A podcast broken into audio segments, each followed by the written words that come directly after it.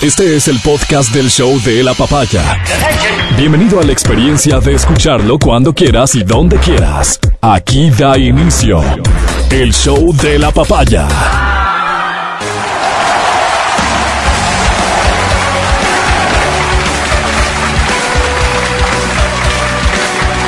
Hola, ¿cómo estás? Gracias por escuchar el show de la papaya. Buenos días, feliz viernes. Aquí comenzamos.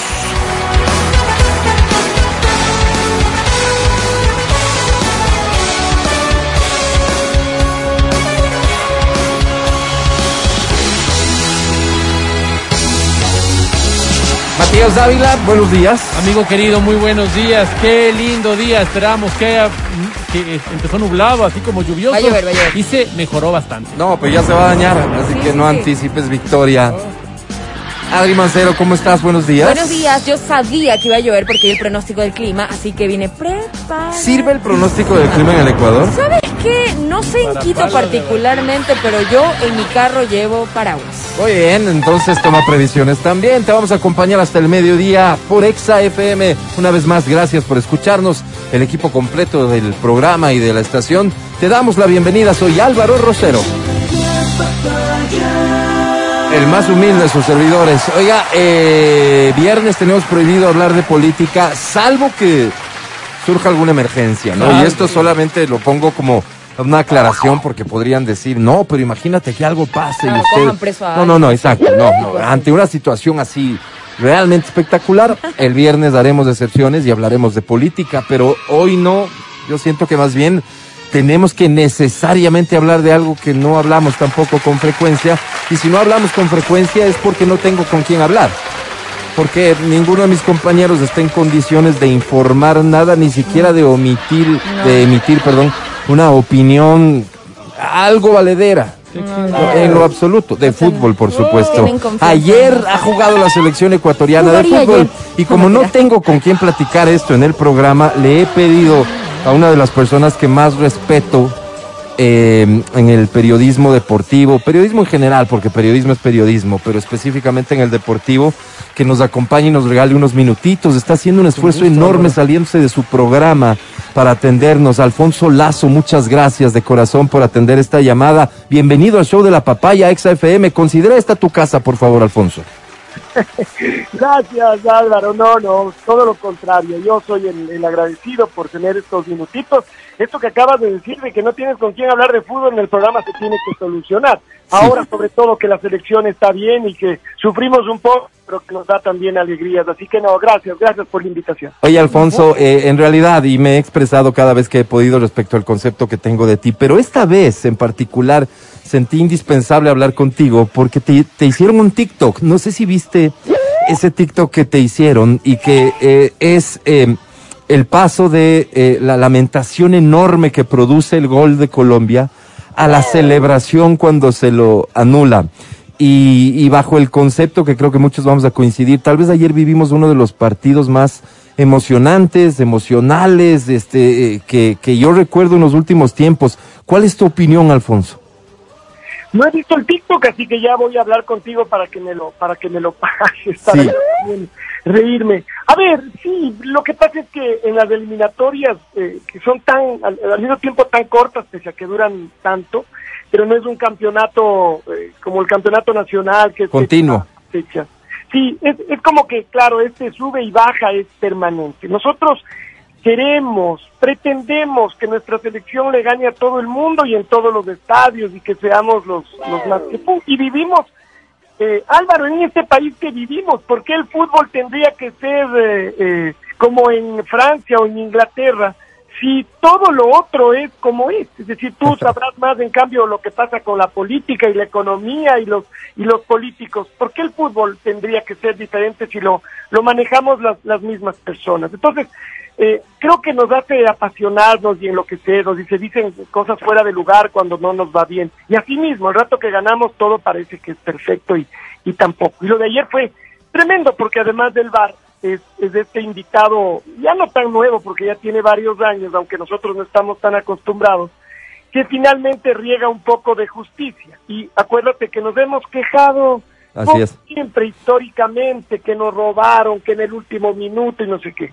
Entonces, el VAR nos haga justicia en el último minuto, dime si no es para, para cambiar. Entonces, a partir de ahí, sí, este puede ser uno de los más emocionantes de los últimos años. Celebraste como gol, Alfonso, cuando el árbitro eh, eh, regresa a la cancha y hace la gesticulación de que el gol queda anulado. Lo celebraste como si fuese un gol y eso ameritaba.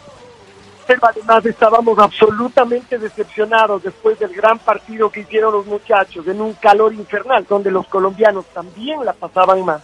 Que nos hayan hecho un gol como nos hicieron en un lateral con una pelota que cae. Y que además, cuando vimos las primeras repeticiones no encontramos nada, porque cuando vimos las primeras repeticiones y el árbitro parado, lo primero que pensamos es que hubo.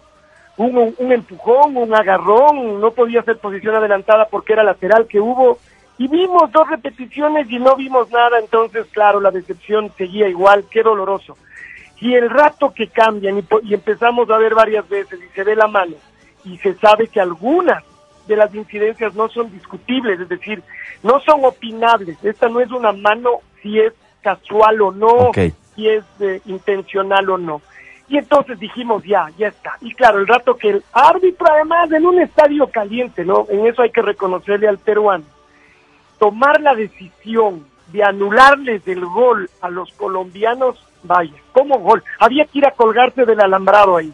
no hay duda, Alfonso. Y ese es el TikTok. El, el concepto del TikTok es justamente eso, el contraste entre la, la pena que evidentemente expresas cuando estás este, eh, eh, narrando el partido y en el minuto en el que se produce el gol de Colombia, tu reacción es solo natural, absolutamente natural. Y de hecho creo que te contienes mucho porque eso es lo que exige la actividad que cumples, pero pero luego eso se contrasta con la celebración del momento de la anulación. Has dejado claro, Alfonso, que esto no se presta interpretación, que no se trata de que otro árbitro, más allá de que evidentemente pudo haber ocurrido, otro árbitro pudo haber dicho, no, es que no es intencional, no, la mano en el área se sanciona a favor o en contra, eso está claro.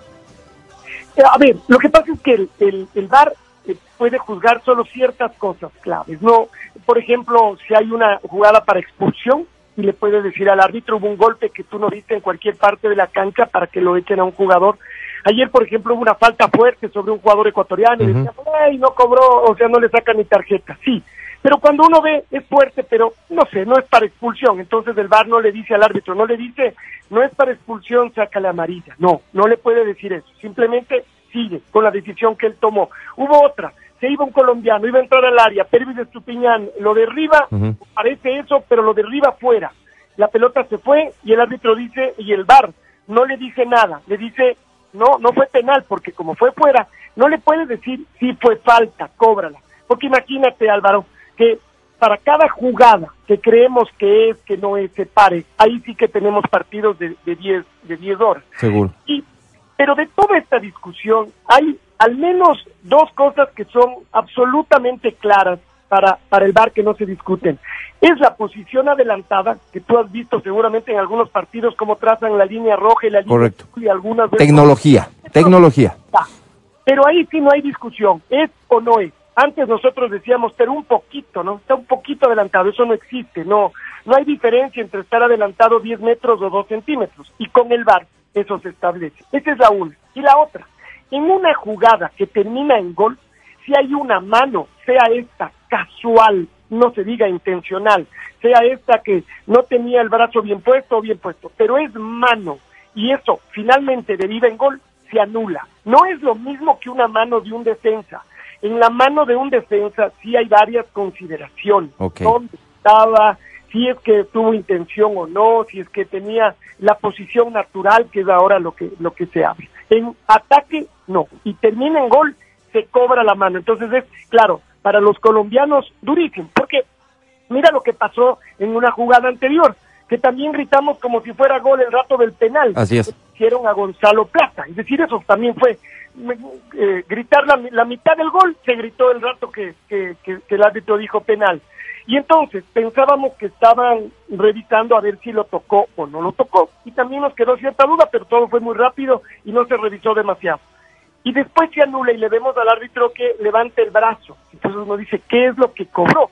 Porque levante el brazo, eso solo puede ser posición adelantada. Y cuando nos enseñan efectivamente no se discutía, ni siquiera se llegó a eso, a discutir si había falta o no, sino la jugada anterior que comenzó en posición adelantada. Indiscutible, nada, no podemos decir nada, no podemos, ah, ese juez de línea que, que no levanta o ese árbitro que solo ve eso, no, no, el, el VAR sirve para eso. Entonces, bueno, claro, todo esto, te vuelvo a decir, nos da un poco más de justicia, pero también nos puede pasar al revés. Mira lo que nos pasó en Uruguay, eh, que nos, nos, el VAR nos jugó también a favor. Hubo el gol uruguayo, el primero que nos hicieron, y no habíamos visto nada, no nos dimos cuenta. Y el rato que para el árbitro y nos muestra la repetición, había una clara posición adelantada y le anulan el gol a los uruguayos. Y parecía que ya ahí sí nos traíamos los tres puntos y nos terminaron haciendo igual un gol al, al final. Así fue. Nos ha ayudado, pero no siempre. Oye, Alfonso querido, eh, llegamos a una, a, a una etapa de la eliminatoria en la que el pronóstico, digamos que entre objetivo y pesimista, ¿no es cierto? Porque hay todo tipo de pronósticos, no nos aseguraba que llegásemos terceros al terminar esta triple jornada. No, no, más bien parecía que no, que había más el riesgo de que termináramos cuartos y demás. Este, ¿cómo va encaminada la selección de cara a la clasificación? ¿Cuál es tu opinión? A ver, eh, me parece que está pasando algo que no venía pasando en las últimas eliminatorias, y es que hasta Bolivia se metió también ya a pelear por uno de los puestos. Los hermanos se han caído un poco, los paraguayos también, pero, pero están cerquitas. Es decir, nosotros que somos los terceros, solo, entre comillas, le sacamos seis puntos a la selección peruana. Pero si le ves a Chile, ya solo estamos cuartos y los chilenos son los, los sextos. Pero lo mismo pensarán todos. ¿Y sabes lo que pasa que hay que ver en esto? Que nosotros nos fijamos solamente en nuestro calendario. Y después de lo que viene ocurriendo en esta triple fecha, eso ya no es posible. Tenemos que ver nuestro calendario y el de los otros. Los otros juegan entre sí. Los otros se van a quitar puntos. Entonces no es solo lo que nosotros logremos sumar, sino lo que los otros seguramente no van a sumar. Tenemos este partido con Venezuela, que vuelve a ser fundamental y que tenemos que ganarlo. Entonces daríamos 19 puntos. Ah, y Álvaro, esto que te digo de, de que todos se van a quitar puntos, eh, también tiene que ver con que entonces necesitarías menos puntos para clasificar. Claro. Ya no ese tope de 26, eh, tal vez 25, no. Es posible que 24 y hasta con 23 logres llegar al, al repechaje al menos, pero eso lo pensarán todos. Eh, entonces, tenemos ese partido con, eh, con eh, los venezolanos, que por supuesto tendríamos que ganarlo, y después vamos a, ir a visitar eh, a, a, un, a estos rivales que para nosotros son incómodos, los chilenos, que sí, seguramente que han levantado, pero los chilenos también tienen que antes de, del partido con nosotros, tienen también en su propio calendario, tienen que ir a jugar con una desesperada Paraguay, es decir, unos y otros. Y después, nosotros tendremos, no en este orden, pero tenemos que recibir a Brasil y Argentina, ¿cómo llegarán? igual de fuertes, distendidos, no lo sabemos. Y nosotros con el cuchillo en los dientes, y ellos a jugar en la altura donde tanto les incomoda, aunque nos han ganado igual, pero les incomoda jugar en la altura. Y nosotros deberemos visitar a Perú, que es una plaza más bien buena para nosotros, uh -huh. la Paraguaya, que es una plaza en cambio infernal, ahí no hemos sacado nunca un punto, pero los paraguayos están muy golpeados. Eh, además del, del, partido que decimos con, con Chile. Es un calendario durísimo, pero si tú miras el calendario de las otras elecciones es igualito, bravísimo. Así que estamos intactos. ¿Cuál es la diferencia? Que nosotros ya tenemos 17 puntos, a diferencia de los otros. Entonces uno piensa que más allá de los calendarios, por ahora, la ventaja está de nuestro lado. Gracias, Alfonso, por tu tiempo. Eh, repito, estás en programa al aire, no te vamos a interrumpir más, pero solo quiero que te despidas con, con esta opinión que creo que le aporta mucho a la sociedad en general, a la que no es tan futbolizada tal vez pero seguramente en momentos como este, partidos como los de ayer, se mete de lleno al fútbol y comienza a ver, leer y escuchar todo tipo de opiniones. Y resulta ser que tenemos como técnico a un tipo que ha sido el verdadero diablo y que también ha sido un ángel, que tenemos jugadores del nivel de Pervis de Estupiñán reconocido en Europa, reconocido por la Conmebol, pero que aquí en el Ecuador lo crucifican. Y así con con arqueros y así con otros jugadores, etcétera. Una opinión equilibrada, eh, eh, Alfonso, para que la, la, la, afición pueda administrar esto que yo hasta me atrevo a calificar de desinformación constante, porque son las opiniones de personas que muchas veces más bien están pretendiendo los likes y, y, y, y, protagonizar eh, momentos importantes en redes sociales, antes que, repito, la opinión equilibrada de alguien como tú. Alfonso, la selección ecuatoriana de fútbol jugando como está jugando, a unos les gustará, a otros no, ¿tiene chance de llegar al Mundial? A ver, eh, Álvaro, yo, yo te agradezco además por, por las cosas que, que dices y si mi opinión puede, puede servir de algo. Eh, tú a veces estás un poco más cerca de los temas, de los temas políticos y, y sabes cómo funciona esto eh, de, de los políticos estos que hablan para ser populares, para ser aplaudidos. Lo mismo ocurre acá, y sí, con las redes sociales mucho eso. Es decir, si yo digo después del, del partido del otro día que el arquero Ramírez es un desastre y que no tiene que volver a jugar, me aplaude un montón de gente. Si digo que el técnico Alfaro es un recién llegado y que vende humo, me abraza la, gente. Es decir, populismo eh, futbolístico, igualito, igualito que, que en, otras, en otros campos de nuestro país. Esta es una selección formada prácticamente de la nada. Venimos de un proceso durísimo que concluyó no solo en la eliminación, que eso fue el, golpe duro del, mundial anterior, sino lo que vino enseguida, que fue la participación en la Copa, en la Copa América, no la última, la anterior, donde hubo incluso el escándalo que, que seguramente además se, se agrandó, se tergiversó y, y se usó para, para otros fines. Eh, entonces esta era una selección realmente golpeada, donde se tuvo que barrer, se barrió a un montón de, de jugadores que yo creo que todavía tenían algún chance uh -huh. y al mismo tiempo se apostó por nuevos jugadores. El técnico Alfaro, de todas maneras, ha sido capaz de jugarse por esos jugadores. Son los mismos que si tú te acuerdas bien, el año anterior le hicieron cuatro a Uruguay y seis a la Colombia de ayer. Uh -huh. Seis le hicieron acá. Los mismos chicos los Gonzalo Plata y, y, y, compañía, ¿no? Pero claro, ¿qué pasó en el camino?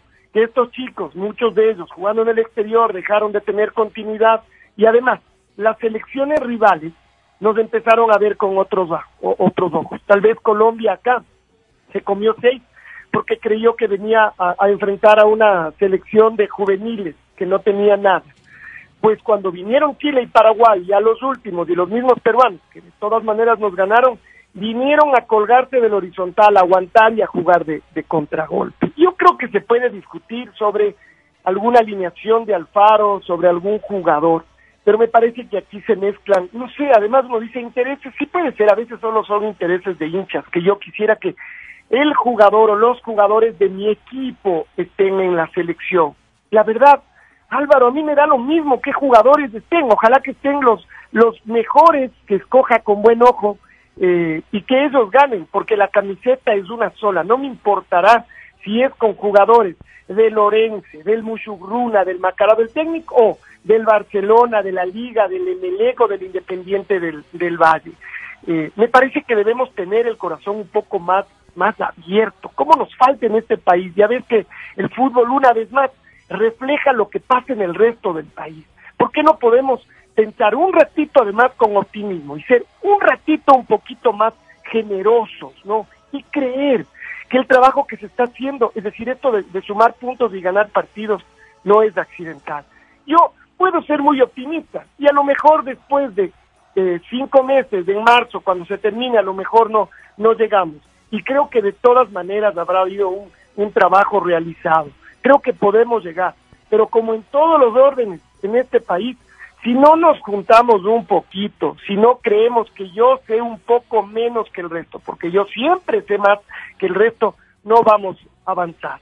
Si es que, eh, y te doy la última reflexión, hay gente que pide a este jugador o al otro, no muchos, dos o tres jugadores. Y yo me pregunto, ¿alguien de los que está cerca al fútbol saben de algún futbolista ecuatoriano que esté en nuestro campeonato y que esté seguro que si le meten a la selección él se va a encargar de todo, de tirar los centros y cabecear, de sacar las pelotas en la línea, de correr 20 kilómetros y no 10 en, en la cancha. ¿Alguien sabe de eso? Y que no se ha enterado el mundo entero, Álvaro. Es decir, que nadie de México, claro. nadie de Europa ha sabido que ese juega aquí y solo nosotros lo conocemos. Entonces, como la respuesta es obvia, ojalá que nos demos cuenta que no hay ningún jugador salvador y que aunque haya matices y nos podemos equivocar, esto es entre todos y con una sola camiseta. Álvaro, muchas gracias. Te mandamos un abrazo fuerte. Él es Alfonso Lazo. Tú sabes perfectamente quién es, los años que tiene en el periodismo deportivo y es indudablemente la voz que todos queremos escuchar cuando vemos un partido de la selección. emoción, claro. Eh, Es que digan lo que digan y de hecho eso es lo que a veces me apena de que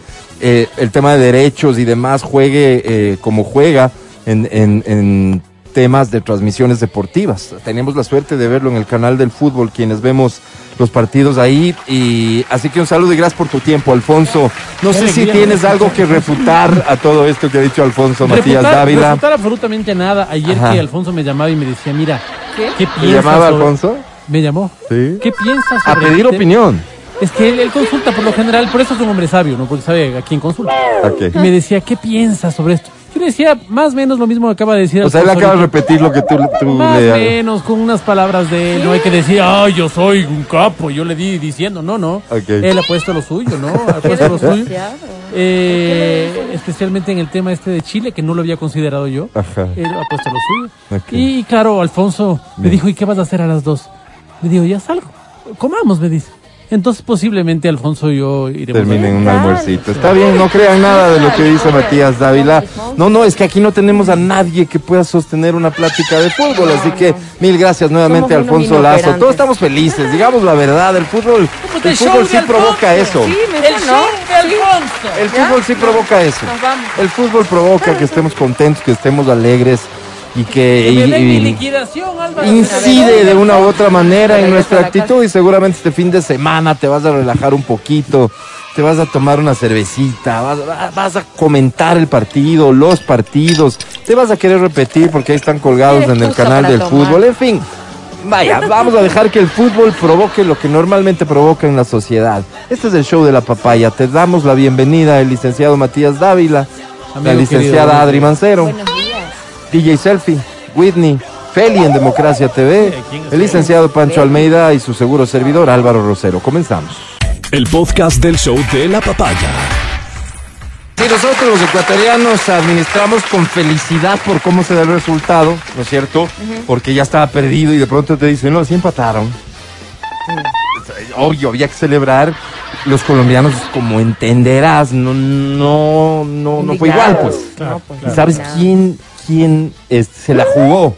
Digamos, dejó que su pasión hable y que luego fue objeto de todo el bullying del mundo.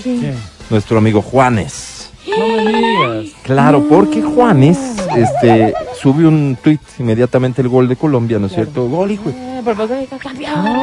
Lo típico. Así, no, no, no. Gol, hijo. de- Mm. Es normal, ¿no? Cuando meten gol y tú pones eso. Entonces, este, ves sumando las escenas, ¿no? Gol, hijo. Y eh, la celebración de los colombianos del gol, se pusieron a bailar y todo, y vos veías todo un estadio, la gente brincando, clasificaron al mundial. Claro, claro. Para ganar un partido en el último segundo era evidentemente para eso. segundo. Y cuando el árbitro anula el gol, Como le comienza a llover el bullying a Juanes en redes sociales. Búsquenlo, se los recomiendo muchísimo en realidad, porque, porque además es como. Ya te la jugaste, ¿qué haces siendo Juanes, no es cierto? Ya te la jugaste, vas a tener que asumir la vaina, pues. Claro. No te puedes hacer el loco, ¿no es A los cierto? tres minutos ya. No te puedes hacer el loco. Entonces, este, ¿qué es lo que hay? Un gol, hijo de- HP, digamos. ¿no es cierto? ¿Y qué reporta el tuit a esta hora? Eh, 848 me gusta, 266 tweets citados, que eso es puro bullying, puro bullying, y comentarios, pero por cientos. Entonces, ¿qué es lo que le comienzan a poner? Puros gifs de riéndose de él y demás. Buenísimo, buenísimo. Juan estuvo que, Juan estuvo que sufrir doble ayer porque básicamente el bullying fue contra él. Porque él se atrevió a poner la cara de celebración y la gente que sigue a Juanes por ser el artista que es, se la tuvo que comer. No me joda, fue el último tuit de Juanes. O Pero con acento así en, colombiano, En no, expresión no, de no ellos es como no me jodas, o sea, no, No pudo haber pasado esto, no es un no me jodas. Deja de Claro, bullearme, no, no, sino colombiano. no pudo haber pasado esto, ¿no? Ahí está, Juanes, el fútbol atraviesa transversalmente la sociedad del mundo con Qué pocas, pena. que no diría yo honrosas, excepciones, como es tu caso, Matías Dávila. Así es. Solo a ti no te importa un comín y si fuera por vos que se suspende el fútbol en el mundo, reconócelo. No me creas. Ayer estuvimos comiendo a esa hora. Ah, pero es porque tu hijo te ha forzado. Y había algunas personas que, sí es estábamos persona así normal. como en mi como en mi club, como en mi clan, ¿no? Algunas personas que ni chicha ni limonada del partido, pero había, claro, la mayoría en cambio donde estábamos, la mayoría brincaba y saltaba y cuando fue el gol de Colombia hubo un grupo de colombianos que se abrazaba, brincaban, saltaban, después lloraban. Yo no entendía absolutamente nada porque estaba yendo a entrar ¿qué al cine a ver la película de Enchufe. ¿Te viste la película de Chévere, Enchufe? Misfits. Sí, Álvaro. Sí, permítame ¿Dónde una sola ¿Cuál, pregunta previa. Bueno, dos preguntas. previas. ¿Ya viste A ver, 007? espera. Todavía no. ¿Ya viste Venom? Todavía no, Álvaro. La uno Este ya es un vi, señor pero que ya es vi. congruente con lo que aquí dice siempre. El amor a la patria primero, lo nuestro, consumamos lo nuestro. Saludo eso, Mati. Muchas Oye, qué gracias. lindo. Saludo eso. ¿Te gustó la peli o te dormiste? No, no me gustó. ¿No te gustó? Entonces, no? ¿por No qué traes es a colación ¿qué va a eso? Para terminar hablando mal de la película. Exacto, mejor No te voy a dar chance. No, no te voy a dar chance porque hay que apoyar Ya a estos muchachos. Ni yo Tienen- me la voy a dar, Álvaro. Vaya, tienen un humor particular. Yo vi el corte, me pareció más bien súper simpático, además porque muestra el alcance de la producción de Enchufe hoy por hoy. Este, porque hay actuación de fuera, porque hay, digamos, hay recursos que ya no son muy normales para nuestra industria local, me refiero. Oye, la calidad de la película es Eso, increíble. eso, La calidad técnica es increíble. eso. Cuando yo me puse a ver, bueno, mira, yo estudié cine hace mucho tiempo, ¿no? Hace siete, Ya pasó un siete tiempo, años. ya pasó un seis, tiempo. Siete años. Seis, siete años. Entonces, claro, hoy veo la película y digo, wow, qué iluminación, qué calidad, qué maquillaje. Eso me encantó, me pareció súper chévere. Creo que son muy profesionales. Está bien. Sí. El podcast del show de la papaya. Recibimos al doctor de XFM, el doctor Sebastián Vázquez con nosotros. Mi querido doctor, bienvenido, ¿cómo estás? Chicos, ¿cómo están? Qué gusto Hola. volver a estar aquí con ustedes presentes y un saludo a todas las personas que nos están escuchando en este momento. Gracias, Hola, doctor. Hoy vamos a hablar de COVID. Acostumbramos a hablar de COVID con, con el doctor Sebastián Vázquez, pero hoy vamos a hablar de la rehabilitación.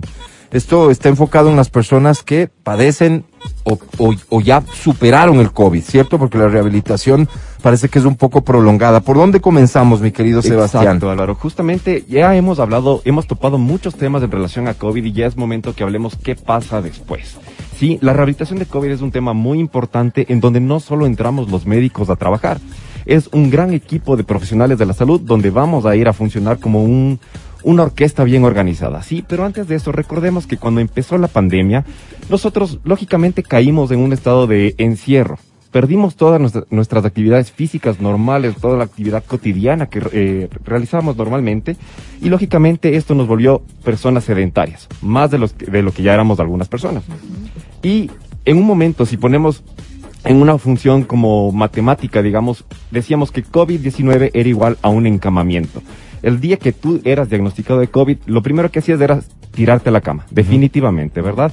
Y lógicamente todo esto se vio afectado a nuestro sistema respiratorio, cardiovascular, a nuestro estado de salud eh, anímico, entre otras formas, ¿no?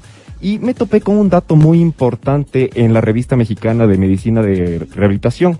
Decía que cerca del 93, miento, perdón, el 63% de los países que requerían que los pacientes vayan a conseguir una especie de terapia rehabilita- de rehabilitación tenían obstrucciones. Es decir, malas vías, eh, consultas muy caras, no había movilización Como sistema. como sistema. Exacto. Ok. Entonces todo eso dificultó muchísimo, muchísimo, muchísimo acceso. el acceso y mucha gente llegó a fallecer por este motivo. Wow. Entonces fue, fue un dato muy importante que Claro. me pareció muy curioso y quería realmente compartirlo con ustedes. ¿sí?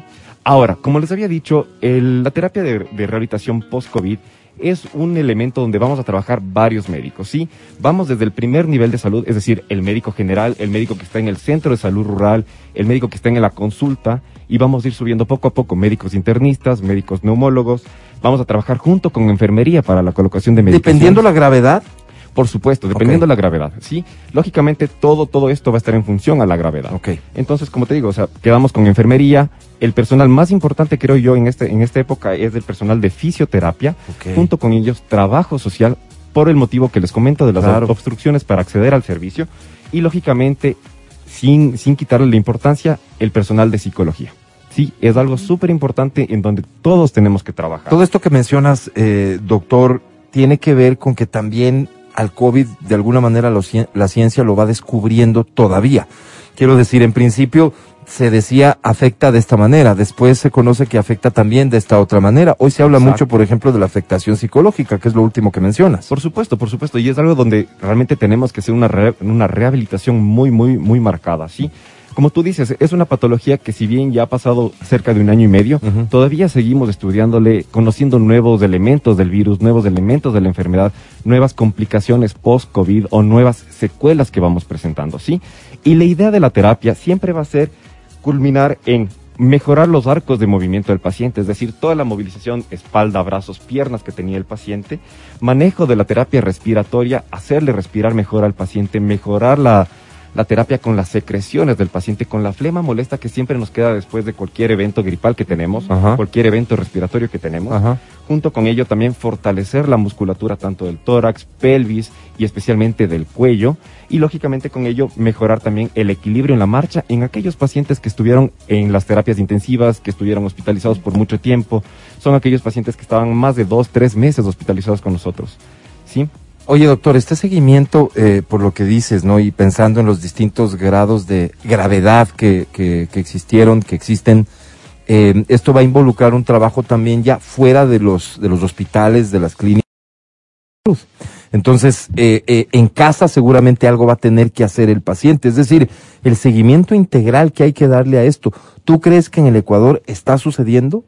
Es algo que estamos trabajándolo todavía, sí, es algo que ya está presente en nuestro país. Conozco muchos colegas que trabajan con fisioterapia, que ya llevan estas terapias o estos manejos a los pacientes en domicilio, sí, ya les enseñan cómo poder actuar en casa para que lógicamente no se estén exponiendo tanto en los hospitales, en los centros de salud, en la calle de por sí, ¿no? Eh, para esto es súper importante que recordemos que nos vamos a basar siempre en un objetivo principal. Todo esto va a ser siempre mejorar la calidad de vida del paciente. Ok. ¿Ya? Y a este objetivo general van a, a- a rodearle varios otros objetivos. Estamos hablando de mejorar la capacidad funcional del paciente, es recuperar al paciente que teníamos antes de la pandemia. Ok. Recuperar ese estado físico que teníamos todos nosotros para poder hacer las actividades que normalmente las hacíamos sin ningún, eh, sin ningún inconveniente. Eh, con ello, lógicamente, vamos a trabajar con psicología. Yo creo y he visto muchos pacientes que desarrollan ansiedad, eh, mucho Sí, estrés, sí, sí. depresión post-COVID y quedan marcados de por esto y no- realmente no, no pueden eh, salir, digamos, adelante en sus terapias físicas porque no se está trabajando en esta parte de aquí. Y lógicamente, sin quitarle la importancia tampoco, es trabajar a las enfermedades que ya existían, hipertensión, diabetes, obesidad, como hemos hablado en otras ocasiones, y evitar que se presenten nuevas enfermedades, ¿sí? Es evitar que el paciente que era delgado se vuelva un paciente con sobrepeso, un paciente obeso, o que aquel paciente adulto mayor que no tenía problema de presión se vuelva hipertenso a raíz de esto. ¿Qué recomendaciones se te ocurre para las personas que eh, sufrieron de COVID? Digamos que no llegaron a estar tan graves, no requirieron de servicios médicos de UCI, etcétera, pero sí hubo afectación. Esas personas respecto de la actividad física común de, de- de las personas, deporte, caminata, etcétera, ¿qué recomendación les das? Perfecto, justamente eso es lo que íbamos a ir. Las recomendaciones en sí, vamos en orden. Primero, la alimentación. La alimentación en un paciente que tiene hipertensión, es decir, la presión alta, vamos a tratar de consumir menos sal, menos cantidad de líquidos tal vez. Ok. ¿Sí? Eh, aquel paciente diabético, lógicamente, tener un buen control eh, de la glucosa, del examen del azúcar de la sangre, junto con ello un control dietético guiado por su médico de cabecera y lógicamente conociendo que no tiene que consumir tantos carbohidratos, tantas eh, diferentes azúcares que hay ahora eh, en día, ¿sí? Pacientes obesos, lógicamente, controlar un poco las porciones, las porciones del plato que está consumiendo. Junto con ello, vamos a hacer actividad física. La recomendación, como habíamos hablado en un momento, la OMS nos dice que perfecto, tienes que hacer ejercicio por lo menos 45 minutos diarios, todos los días, sin excusa, no importa que sea fin de semana. Esto es a una persona eh, cualquiera, independientemente persona del COVID. Exacto. Ahora, si tú tuviste COVID, perfecto. Continúa haciendo el ejercicio. Continúa haciendo el ejercicio siempre de acuerdo a la tolerancia del paciente. Y eso nos lleva a la siguiente parte, la terapia respiratoria. Un paciente que se contagió muchas veces queda con un pulmón duro. Y la- el ejemplo que yo siempre les doy es una esponja, ¿sí? Una esponja cuando está mojada es muy maleable. Se, se aprieta sin ningún problema, regresa a su estado natural sin ningún problema. Versus una esponja que está seca, una esponja que está dura o tiesa, no puede, eh, digamos, regresar a su estado normal o moverse de una manera normal, digamos así, ¿sí? Ese es el pulmón de aquel paciente que fumó mucho tiempo, de aquel eh, paciente que tiene la famosa enfermedad del EPOC o que tiene bronquitis crónica, sí, o que llegó a tener un COVID complicado. ¿Ok? Entonces, en este caso, ¿qué es lo que vas a hacer? Siempre de acuerdo a la tolerancia. El, el chiste de estas terapias tanto del ejercicio físico y de la terapia respiratoria no es fatigar al paciente, es conocer la tolerancia del paciente y trabajar en función de ello. ¿Y las terapias respiratorias en qué consisten? Perfecto. Eh, existen diferentes tipos de terapia respiratoria. Sin embargo, en casa, y qué es lo que realmente más nos está importando en este momento, son terapias muy sencillas. Ustedes pueden entrar a plataformas en internet y encontrar diferentes videos que te enseñan a hacer terapias. Lo que yo les digo a los, a los pacientes y un truco que aprendí aquí en la rural, Ok. que es donde uno realmente aprende a ser médico y especie de MacGyver, por así Eso decirlo. dicen, claro, Exacto. Eh, si- siempre les mando a comprar jeringuillas de 5 cc Ok. o de 10 cc. Jeringuillas de 5 o 10 Jeringuillas de- cc. ¿ok? Le quitamos eh, la aguja Ajá. y en, la, en el puerto superior vas a soplar Ok. con la mayor fuerza que tú puedas. Y el chiste es empujar el émbolo lo más que, que puedas y repetir en función de tu tolerancia, sin agotarte, sin quedarte con esa respiración ya. jadeante. La idea no es excederte. Exacto.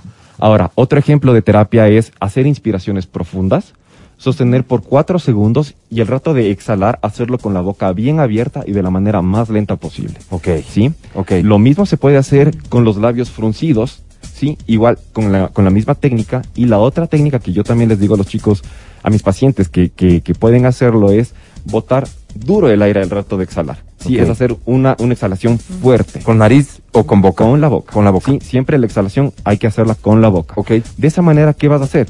Vas a aumentar y mejorar tus capacidades pulmonares y vas a ayudar que toda esa secreción que tienes dentro, esa secreción molesta, Ajá. que especialmente se presenta en horas de la madrugada o en la noche, pueda salir sin ningún problema. Oye, estas terapias, nada de malo que las que las hagas independientemente de que no tengas ningún problema, supongo, ¿no? No, para nada, Porque para estás nada. Ejercitando al final tus pulmones, estás... Exacto. Pero ¿en exacto. cuánto tiempo ya te das cuenta que, que, que has evolucionado? ¿Tienes que hacerte algún tipo de examen o ya te sientes diferente? Eh, Esa es una como- pregunta un poco un eh, difícil de, de responderte. Realmente no existe un, un estudio estándar que te diga, perfecto, eh, a los tres días de esto, o a los tres meses, o a, lo- a los dos años, tú vas a mejorar completamente. Es algo que tú vas a ir sintiendo y vas a ir recuperando paulatinamente. Ahora, muchos pacientes van a quedar con esta fibrosis, con este pulmón rígido, y existe la posibilidad de hacer los, los estudios de espirometría. Sí, la espirometría es un estudio que realmente te dice, a ver, perfecto, tienes un, un pulmón con ciertas características y esa característica te acerca a tal enfermedad. Sí, es algo que realmente en la consulta se la maneja de manera, eh, digamos como que el especialista es la única persona que lo va a leer, ¿sí? Existen médicos generales o consultorios que realmente no son eh, enfocados en es- a esto, Ok. que pueden hacerlo, no hay ningún problema, pero realmente el neumólogo es la persona llamada a solicitar este estudio y a leerlo de una manera correcta. Ok, se puede prestar a interpretaciones, es lo que nos estás diciendo, y de pronto una mala información. Exacto. Y antes de olvidarme, existe una, una, una terapia adicional. No sé si ustedes han visto, seguramente los abuelitos en casa tenían antes un dispositivo con tres bolitas, ¿verdad? Con tres bolitas de colores, una roja, amarilla y una verde. Ok, Ese, ese dispositivo médico se llama un incentivómetro. Básicamente cumple dos funciones. La una es ver cómo está tu capacidad pulmonar y la otra es ayudarte a recuperar tu capacidad funcional. eso puede servir para los ejercicios. Exacto. No es un dispositivo muy caro. Lo pueden encontrar en diferentes farmacias. Y hacer la terapia en sí no es, no es difícil. Eh, depende realmente del paciente. Y eso es algo que el médico sí tiene que guiarlo un poquito en el, en el consultorio. Ok. Por eso, si es que van a usar el incentivómetro, siempre pregunten a su médico de Es cabeza. súper importante lo que nos estás diciendo entonces, porque es fácil de conseguir y tal vez las personas se animan, van, lo compran y comienzan a trabajar con eso sin tener una guía. Lo que recomiendas es que la guía venga por indicaciones de su médico. Por supuesto, siempre, siempre todo tratamiento, y vuelvo a recalcarlo en todas las entrevistas, en todas las consultas, el tratamiento siempre va a ser individual- individualizado para nuestro paciente, siempre en función de la tolerancia y de las capacidades que tiene nuestro paciente en hacer la terapia. Oye, superamos, pongámonos en el escenario positivo, el ritmo de vacunación, lo que ha pasado en el Ecuador, no sé qué, cuántas variables jueguen, pero superamos el, el- el- riesgo de que volvamos a caer en una crisis de infección. Pero los retos en cuanto a rehabilitación están intactos y seguramente son no solamente ahora, sino que serán en el mediano y hasta en el largo plazo. Por supuesto. ¿Qué recomendaciones o cómo ves el panorama de aquí a futuro, concretamente en el Ecuador? Eh, bien, sí, en el Ecuador es un tema un poquito difícil, ¿no? Realmente acceder a servicios de salud son, es un poquito complicado para aquellos pacientes que no tienen seguros privados, no tienen seguro del IES, eh, o tienen tal vez dificultad en acceder, ya sea vías, por las vías, por los carros, eh, dinero. Ok, ¿sí? sí, sí. Entonces es algo complicado. Eh, no es difícil de manejarlo, no es imposible de manejarlo, pero eh, yo creería que de aquí, ponle a un, a un par de años más, la terapia respiratoria va a ser, va a jugar un rol súper importante no solo en la enfermedad de COVID, sino en la recuperación de todos los pacientes que han sido eh, víctimas de enfermedades crónicas. Oye, esta previsión este, nos ayuda porque parecería que hay tiempo como para prepararnos, el sistema de salud pública se prepare para cumplir con este que va a ser un requerimiento. Por supuesto, y, y justamente darle la importancia a nuestros colegas que son los fisioterapeutas. Decirles que realmente ellos juegan un rol súper importante con nosotros, con los médicos, y son, yo diría tranquilamente, el pilar fundamental en este momento de la pandemia. Mira tú, o sea, es otra etapa de pandemia la que estamos viviendo y hay que reenfocar un poco las preocupaciones y hasta los recursos, quién sabe. Exacto. Gracias, mi querido doctor. La gente que nos está escuchando quisiera tomar contacto contigo, ¿cómo lo hace? Pueden encontrarme en redes sociales. eh, mi, mi Instagram realmente es muy sencillo, es Sebas Vázquez B de burro. ¿sí? Eh, mi número celular, le repito, es del 09914 33558 Llegué hasta 14, 099, 09914. 33 558 099 14 33 558 Gracias, mi querido doctor. Él es el doctor Sebastián Vázquez. Lo que vivió el mundo, ¿no es cierto? Y lo que vivieron los médicos, los profesionales de la salud en torno a esta pandemia, provocó que muchos tengan que dedicarle casi que 24 horas, 7 días de la semana en los momentos más complicados a atender casos y casos y casos y casos. Esa experiencia, ¿no es cierto? No el, el aula, no, no los documentos, más allá de que de seguro ha existido mucho trabajo en ese sentido, pero la experiencia provoca que estemos hablando con una de las personas más capacitadas para sugerirte, para ayudarte y para guiarte. Así que te recomiendo que tomes contacto con el doctor Sebastián Vázquez al 099 14 33 55 8. ¿Lo dije bien? Perfecto.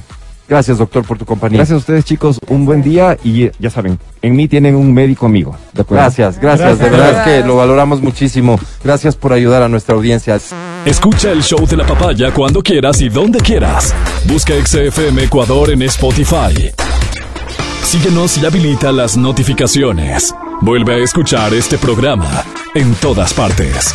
En Spotify, XFM Ecuador. Llama, llama cabina. Dices que llama. Llama cabina. Llama Ok, estamos listos para recibir tus llamadas porque vamos a colocar canciones fáciles, canciones que da gusto Como cantar, prima, para que te puedas llevar el premio gordo Como tú, Matías. del show de la papaya, un sartén espectacular siempre, recuerda. Cuatro boletos a multicines. Termo, mascarilla y audífonos de XFM, todo junto. Todo. Todo aquí y ahora. Porque da inicio. en-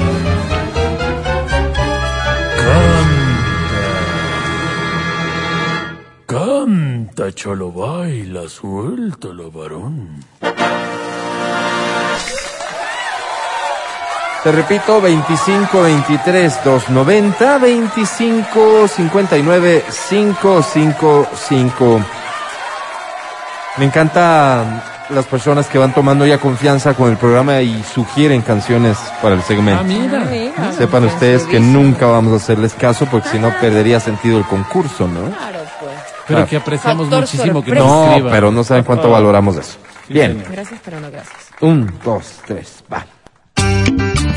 ¡Ay, ay, ay, Álvaro! ¿Qué les pasa? Morena, Morena, ¿cómo está tu ¿Cómo está tu cuco? Estamos en Cuculandia. Te dedico esta, Álvaro. ¿Cómo se llama esa? Es la Sonora Dinamita, sí. Se llama Mi Cucu. ¿Te animas a cantarla? Qué Qué lindo es tu cucu. Cucu. tan bello tu cucu. Cucu, redondito y suavecito. Qué lindo es tu cucu. Cuando te pones pantalón y te toca por detrás, se me suelta el corazón. Y te quiero más y más y más y más y más. Venga. No me canso de mirar, pero quisiera tocar. Ándate, no seas malita. Yo quiero una tocadita, ahí, ahí, ahí, ahí, Qué lindo es tu cucu. Tan bonito y suavecito, cucu, es lindo tu cucu. Cuando te pones pantalón, cucu, y te mueves por detrás, cucu, te me el corazón, cucu, y te siento más y más y más y más. ¿Eso sería? ¿Aló? ¿Eso sería? Digamos, ya, ya terminaste. Podrías decir gracias y te aplaudimos. Gracias. ¡Bravo! Grande, Siempre, siempre recuerda que un poco la clave para que nosotros podamos liberar al público presente es que ustedes digan gracias. Sí, bienvenida. ¿Cómo te llamas? Mariana. Mariana Ana Luis. Mariana. Ana Luis. Ana Luisa, bienvenida, mi querida Mariana. ¿Cuántos años tienes? Tengo 41 años. 41 años. Mariana, ¿estás casada, soltera, divorciadita? Tengo, eh, estoy casada. ¿Casada? ¿Cómo se llama tu señor esposo? Luis Obando. Luis Obando. ¿Quieres aprovechar para mandarle, no sé, un saludo, un mensaje, algo a Luis? Eh, siempre será un detalle especial hacerlo a través del radio, ¿no? Eh, Mariana, aunque no quieras, a la cuenta de tres, dile algo, por favor. Una, dos y tres. sabes que te quiero, que eres una linda persona y que estamos juntos, que gracias a Dios todos estos veintitantos años. Oye, Sentí de- que te- faltó- déjame, déjame te digo algo ya, y esto es de la perspectiva masculina más bien. Que te digan linda persona suena así a Sí, una... a mí me de faltó que me diga, años. a mí me faltó que me diga saludos cordiales o, o, o- o- o llamarás. Eres una linda persona, es como cuando las mujeres crueles como son ustedes dicen, no, mira, tú eres una linda persona, pero yo en este momento no puedo tener una relación, Pero tú estoy saliendo. wow. No, no, y el problema no eres tú, soy yo, así, así sonó. Sí, súper frío. ¿Es acaso que la llama del amor se está extinguiendo? No, no, no para nada. No, quere- no queremos... Sabes que le digo lindo porque es lindo, o sea, Pero es- linda Está persona. bien, está bien, pero espe- vamos a evitar que esto se convierta en chisme de barrio, de familia. Mariana, no, vamos a borrar el mensaje anterior, está por favor, al productor le solicito, borramos el Espérame mensaje ratito, anterior y volvemos a grabar Gra- un nuevo mensaje. Mariana, algo que sea, eh, que no se preste a la, a la especulación. Mariana, a la Oh. cuenta de tres vamos a grabar. Silencio, por favor. Tres. Mariana, ¿quieres enviarle un saludo a tu esposo? claro que sí. Querido Luisito, te amo. Sabes que te quiero. Te quiero con todo mi corazón. Mm, querido. Querido. Eso sería, ¿no? juntos, querido. Querido, sí, sí, ¿Sabes querido. qué? Estimado, No. ¿no? Mejor. No quiero insistir porque tampoco quiero forzar que digas cosas que no sientes, Muy, apre- Mariana. muy apreciado Luis, tal vez faltó, ¿no? Sí, muy, sí. muy No apreciado. Luis. Sí, sí, de usted presente. siempre, de usted siempre atentamente, Mariana. Bueno, Mariana, ¿a qué te dedicas? Eh, yo tengo un servicio de lavandería. Eh, soy dueña del, del, del servicio y, y hago eso. Hago mi servicio y hago las entregas y trato de hacerlo todo. Sea, soy la dueña, como quien dice. Oye, pero es que esto de ser la dueña que a veces suena tan bonito, ¿no? Eso significa básicamente que tienes que hacer absolutamente todo. todo, todo, todo. La entrega, el retiro, el, la mano de obra, o sea, todo, todo, todo. Tengo que estar ahí. Oye, y aguantar a veces a los clientes medios impertinentes que son. Y no tanto, o sea, la verdad es que no tanto. A mí me han tocado muy buenos clientes. Muy buenos. Mira, Qué bueno, has tenido suerte en realidad, porque en el negocio que tenemos con Matías hemos tenido que lidiar, no sabes, unas clientas. Ay, nosotros Caramba. bañamos mujeres, eh, Mariana. ¿A quién? ¿Cómo? Nosotros bañamos, decía mujeres, y ay, nos tocan unos casos, Mariana. No es fácil. Nos han dicho unas cosas. No, no es fácil. En fin, Mariana, no estamos aquí para hablar de nosotros, sino de ti. Mariana, querida, te voy a presentar a la academia. Suerte que te lleves el premio gordo. Mariana, academia. Hola. Cuando el destino nos sonría, solo ahí, Mariana, sabremos que nos está sonriendo. Cuando la vida nos aplauda, Mariana, solo en ese momento sabremos que nos está aplaudiendo. Saludos cordiales. Mariana, Mariana. Ya. Mi querida Mariana. Señora ridiculez. Oh, oh. Parece que no le gustó. Como. Decía mi querida Mariana, ¿qué es Beltés? ¿Qué es Beltés? ¿Qué Sí. canto más bonito? ¿Qué ¿Hay, canto un, más ¿hay bonito? canto esbelto? Sí, sí, es un canto esbelto, como, Mm. como, como una espiguita, ¿no? Como bien paradito, como bien un garbo. Mi querida Mariana, sobre 10, eh, hoy tienes.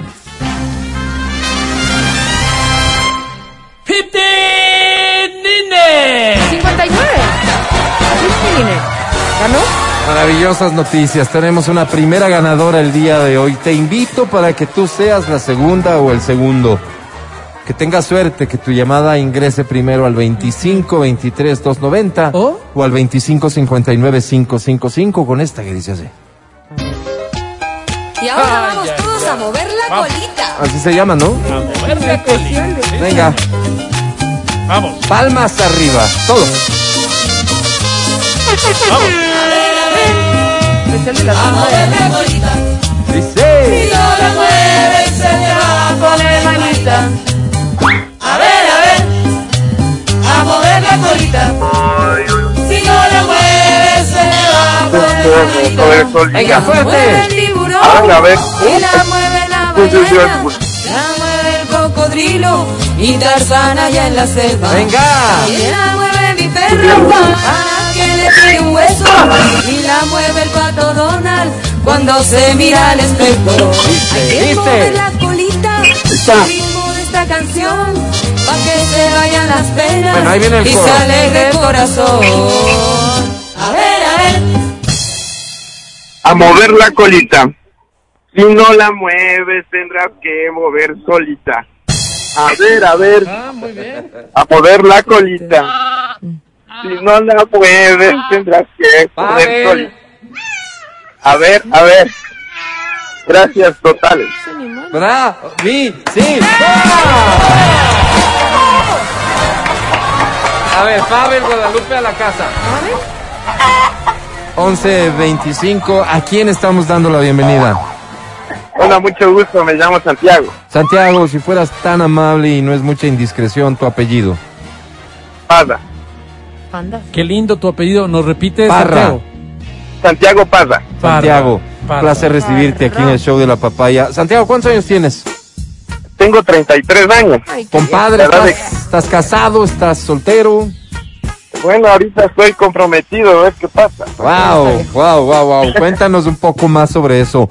¿Hace cuánto tiempo te comprometiste? Ya va a ser un mes y medio. ¿Ok? Y Wow. oye, ¿esto de comprometerse significa haberle puesto fecha ya para el matrimonio? Ah, sí, claro que sí. Esperemos ¿Cuándo? que sea el otro año, por abril, más o menos. Abril, o sea, ¿lo has dejado así en el veamos si todo va bien y por ahí nos casamos en abril o ya dijiste tal día de abril? No, no, sí, en abril, el 2 de abril. El 2 de abril, mira tú. Linda ¿Por qué escogieron ese día?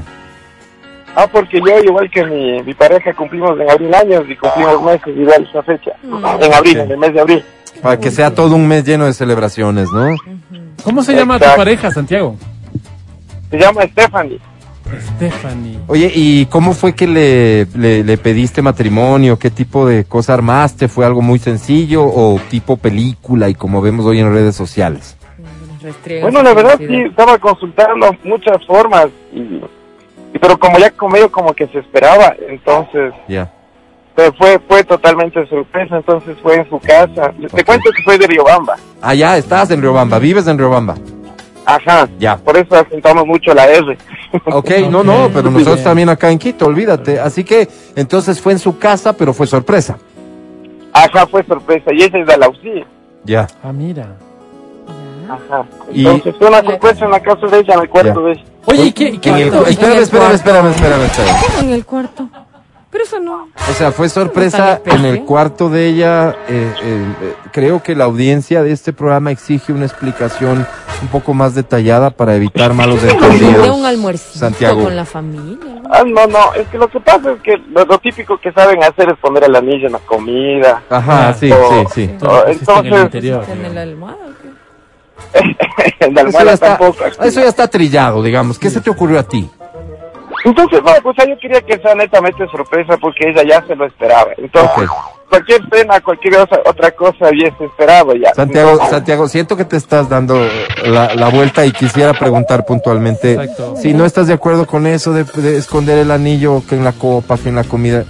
¿Dónde te pusiste tú el anillo, Santiago, en la habitación de tu novia? Traviesote.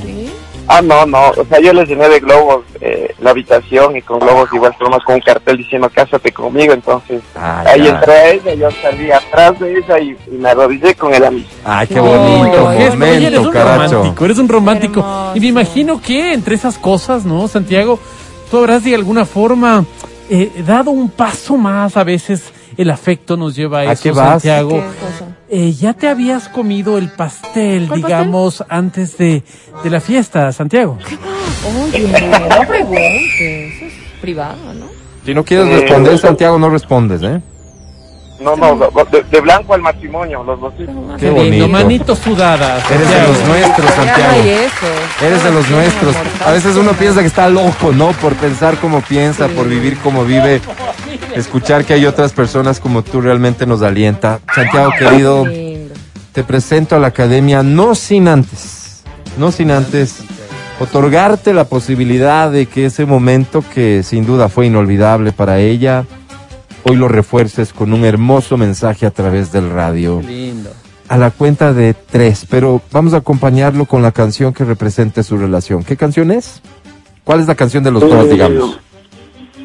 Yo tenemos varias, pero puede ser la de Río Roma, ¿cuál es?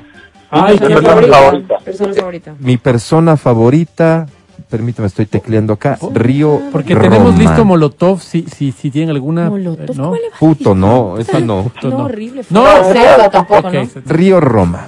Aquí está acompañado de la canción que a ustedes les pertenece. Santiago, cuando quieras. Eh, Stephanie, amor mío, pues eh, aprovecho este, esta apertura que tengo a esta radio que se escucha Nada más quisiera, aquí, quisiera pedirte un- Un una ratito, cosa, Santiago. un paréntesis, ¿no? Eh, eso de esta radio, perdóname, no, no me, no me gustó mucho. Suena como Es esa. Oye, ¿qué radio es esa? Esa. Sí, o sea, vamos, XFM. Si quieres mencionarnos, porque no estás obligado. Ya, no, no, claro, pues Venga, sí, vamos a ¿cómo no volver a grabar. Silencio, por favor. Vamos, 3, 2, 1, Álvaro. Santiago, cuando quieras, un mensaje, por favor, para Steffi. Ya, bueno, eh, Steffi, mi amor, mediante esta radio XFM, quiero decirte que hemos pasado por muchas cosas y creo que nuestro amor tiene que, que tiene que pasar un, un paso más, más allá, un más gigante y, y decirte que eres el amor de mi vida, eres mi complemento, eres mi, mi guía, eres mi, mi sendero y, y quisiera tener una, una linda familia contigo. Te amo con todo mi corazón y creo que siempre vamos a estar juntos para siempre. Ya te Te amo. Muchas gracias. Fue suficiente. Ahí cállate un ratito para que se grabe la canción. Me encanta que seas tan ocurrente. De repente dices cosas que me vuelven la mente. Santiago. Simplemente, pero siempre estás Y sabes qué, para que quede increíble, en el coro tú también cántale. Casi estamos a. Listo, Santiago, prepárate. Ayúdenme ustedes también. Venga. La favorita. No es nada en el mundo mundial que estar contigo. Cada momento lo haces especial porque eres mi persona favorita. Gracias totales, por favor, ya. Listo, paramos la grabación. Bravísimo, qué bonito. Santiago, sí, eres un romántico. Te presento a la academia, Academia Santiago. Hola. Ya, muchas gracias. Yo soy de esos. Soy de esos que ama. Soy de esos que respeta. Soy de esos que solo tiene relaciones sexuales en sitios previstos para eso. No soy de los de parques, calles, gasolineras o entidades públicas, Santiago. Yo soy como tú. Un maldito romántico. Santiago. Santiago. Me mató. Mi querido Santiago. ¡Cuelga, por favor! Decía Santiago, soy de esos que como tú creen el amor. Qué lindo eres, Santiago. Muchas gracias. Ah, no, yo hasta yo estoy enamorado, te lo digo, Santiago, te lo digo. Sobre 10, mi querido Santi, hoy tienes.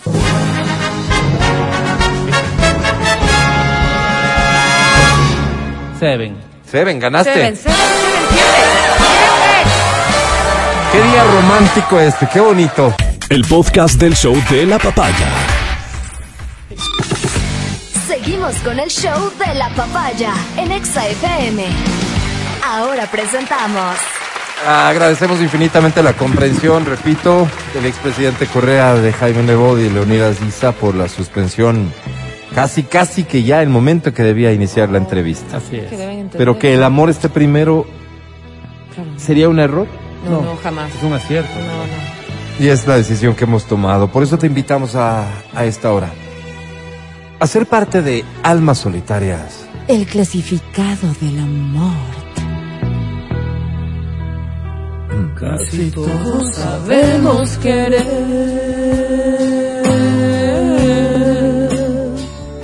pero pocos sabemos amar.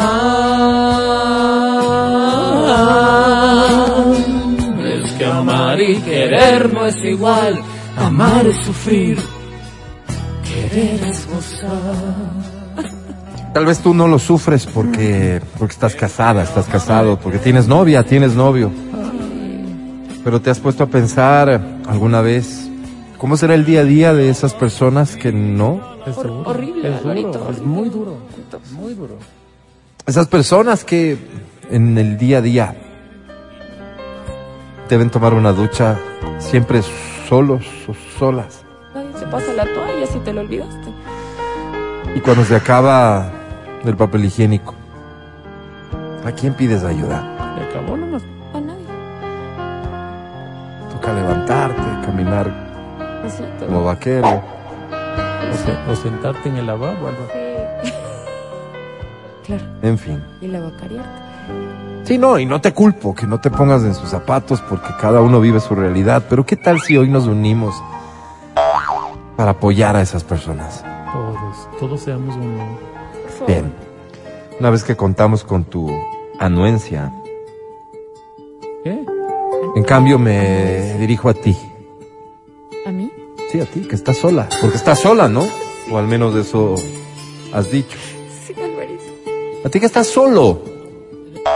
Es momento de atreverse a darle una nueva oportunidad al amor. Me envías un mensaje por WhatsApp en este momento y nosotros nos encargamos. Eso sí, el mensaje ha de cumplir con estos dos requerimientos básicos. Dos, pues, Álvaro.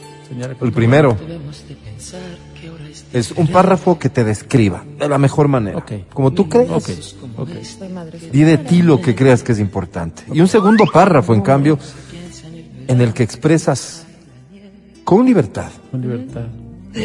pero con sensatez también, ojalá, el perfil de la persona con la que crees que podrías alcanzar la dicha eterna.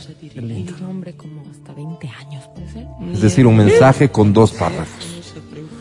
Nos vamos a recibir en el 099-2500-993 y conocemos la enorme demanda que tiene este servicio social, así que únicamente tendrás 12 segundos para enviar el mensaje. Muévete. Estoy hablando y hablando para que tengas tiempo de redactarlo. Te repito, al 099-2500-993. Los 12 segundos comienzan a contarse en este momento. Ah, mira, ya uno. Uno nada más. Tampoco. Déjame. F5 me dijiste, ¿no? F5, sí. Ok. Actualízale, porque. Ay, pues, cinco, cuatro, Ah, tres, dos, uno, cero. ya estamos cerca de Navidad y todo, entonces. Ya se desespera la gente, ¿no? Bien, organícenme los mensajes, por favor. Está locutando, señorita. Voy a hacer algo diferente hoy. Sí puede ser del banco que sea, pero está locutando, señorita. Claro, dile que no. Tenga la fineza. Ah, pero ya. A las 12 sale. Les decía, voy a hacer algo diferente hoy. Voy a mm, pedir que la coordinación organice los mensajes en un orden de necesidad. Eso es que que uno pueda entender al leerlos que se trata de casos realmente ya Son perfiles ya desesperados. desesperantes. ¿Sí? A ver. Ma- ma- Gracias, Whitney. El orden establecido según Whitney es el siguiente. Primer mensaje que leo. Dice, señores de almas solitarias. El clasificado del amor. Me llamo Hugo y me gustaría encontrar en este espacio esa media mitad que me está faltando. Qué lindo, Hugo. Ese otro cepillo de dientes en mi lavabo. Ay, qué lindo. Esas toallas íntimas sobre mi servicio higiénico. Ese rulero en la sala. Ese... Ese otro plato en mi comedor. Siento un vacío que solo se puede llenar con amor. Y es eso lo que ahora estoy buscando. Qué lindo, Hugo. Busco. ¿Qué buscas, Hugo? Busco chica que le guste el rock. Que lea mucho y que suela salir a caminar. Ojalá y le guste cumplir objetivos y trazarse metas a mediano y largo plazo. Ah, mira, Álvaro. Pues más, que haya seguido el curso de metas de Don Matías. Que por cierto, está muy bueno, lo tomé y lo recomiendo. Mira, Hugo, influencer gracias. o algo así? No sé si quiere aprovechar para decir algo sobre el curso, dice. En absoluto, No, Hugo, nada. En absoluto. Que sueñe en un mundo mejor, no importa la edad. No importa. ¿no? Si te hizo clic, escríbeme. Ahí es. Estoy esperando por ti. Qué lindo, Álvaro. No hacen más que hablar de mí. Y dicen cuando miro el mar que una mujer fantasma allí.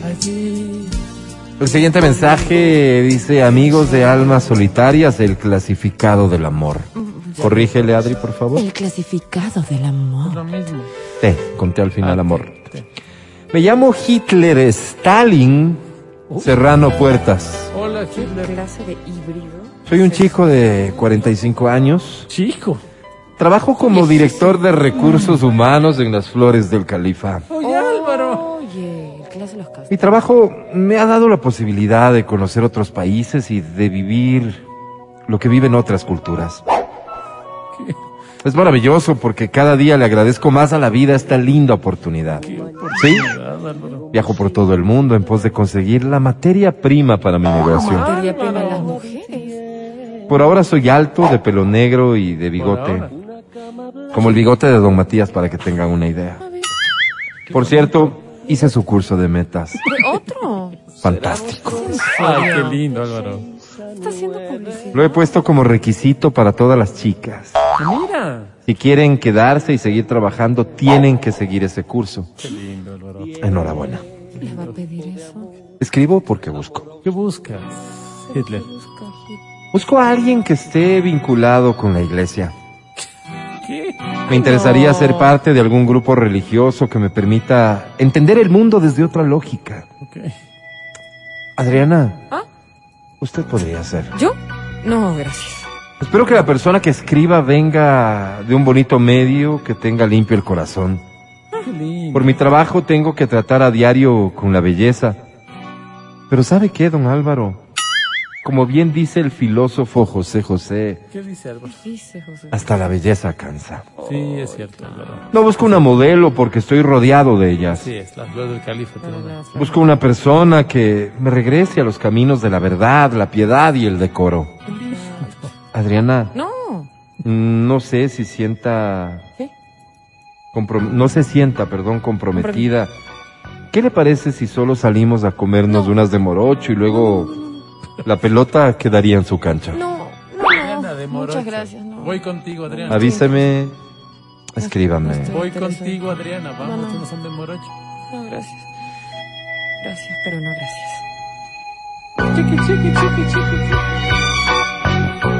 Ay, ay, ay. Tú llegaste justo cuando menos te esperaba. El siguiente mensaje dice amigos de almas. No, es alma solitaria. El clasificado del amor. Me llamo Leopoldo Byron Andrade Soria. Hola, Leopoldo. Soy un hombre de muchos recursos. Tiene plata. Ah, mira. Tengo el recurso de la risa, Oh, el recurso de la fantasía, el recurso del amor y muchos otros. Vivo en un palacio. O sea, es una forma figurativa de hablar porque en realidad vivo al lado del colegio Montúfar en un bloque de departamentos. Pero es un palacio al lado de quienes viven debajo de los puentes, por Así ejemplo. es. Sí, sí, ahí Así sí, es, yo no Leopoldo. te voy a discutir. Soy heredero de una gran fortuna. Ah, caramba. Sí. De la fortuna más grande que es la salud, el buen nombre y el no deberle nada a nadie. Me animé a escribirles porque busco. Mi buen corazón, yo quiero saber por qué. Estoy buscando una chica de buenas costumbres que valore el amor.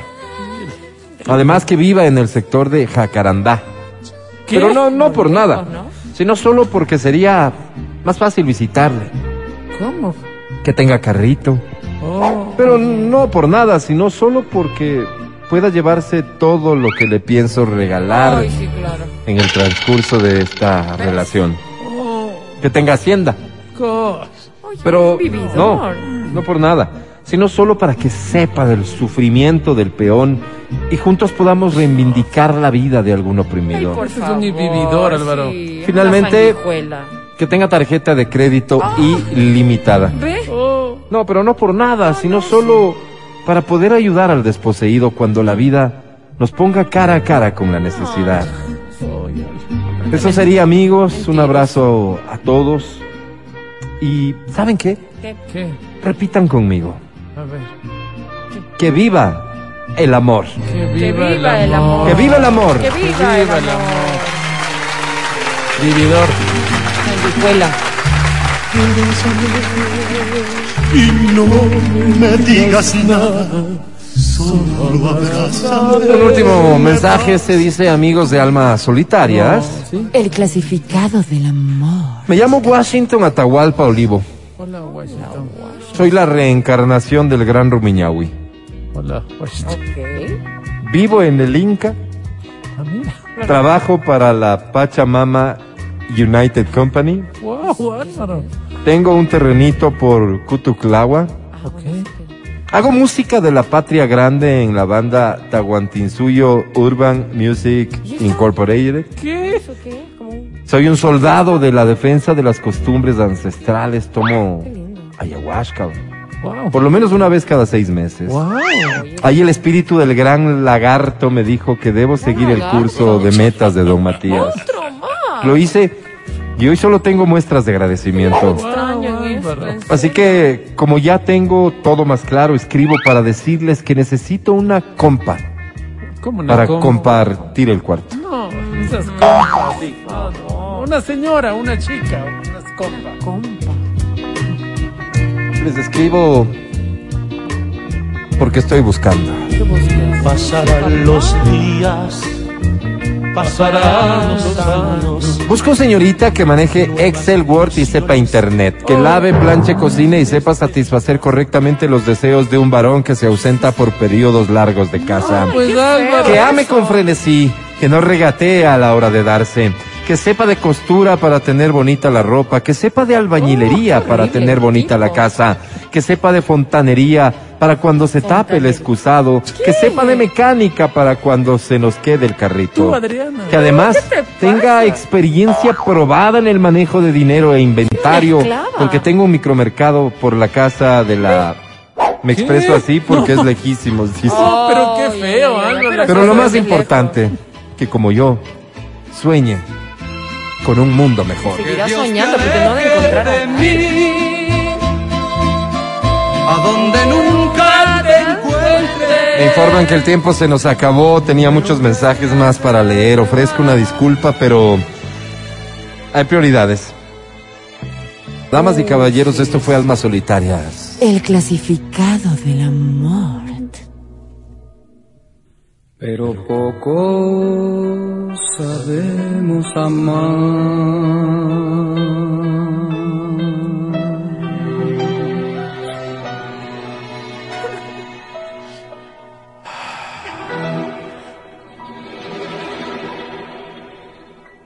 Gracias por escuchar el show de la papaya. Feliz fin de semana. Volveremos el lunes después de las 9 de la mañana. Repito, ya viene Diego Nexa. Quédate aquí en Exa FM 92.5 en Quito 89.7 en Riobamba. Gracias Whitney. Gracias mi querido Pancho. Gracias a Feli en Democracia TV también. Hoy para mí es un día especial. Hoy saldré por la noche. Y bueno, Matías Dávila, feliz fin de semana hasta el lunes. Amigo mío, para ti también, para las personas que nos han escuchado también, Riobamba, Quito, anda al anda al cine, mira una peli, disfruta. Es, no, no hay nada más bonito de compartir en familia, creo Sí, yo. sí. Y creo que esta semana es para compartir en familia. Gracias, un abrazo fuerte. Gracias, gracias. Adri Mancero, que tengas un muy bonito fin de semana. Gracias, Intenta chicos. portarte bien y nos Estoy reencontramos el lunes, ¿va? Estoy en el camino de la verdad. Este, los quiero mucho, chicos. Pasen lindísimo. Encuéntrenos en Spotify como ExaFM Ecuador. No te olvides de seguirnos, activa las notificaciones ahí en la campanita, sí, y escucha los mejores podcasts del show de la papaya. No te pierdas de ninguno.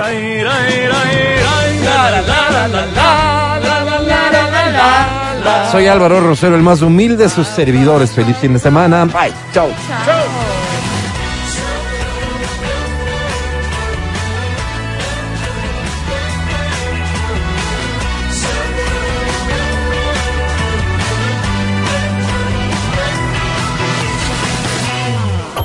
Hasta aquí el podcast del show de la papaya. No olvides seguirnos y habilitar las notificaciones para que no te pierdas nuestro siguiente programa.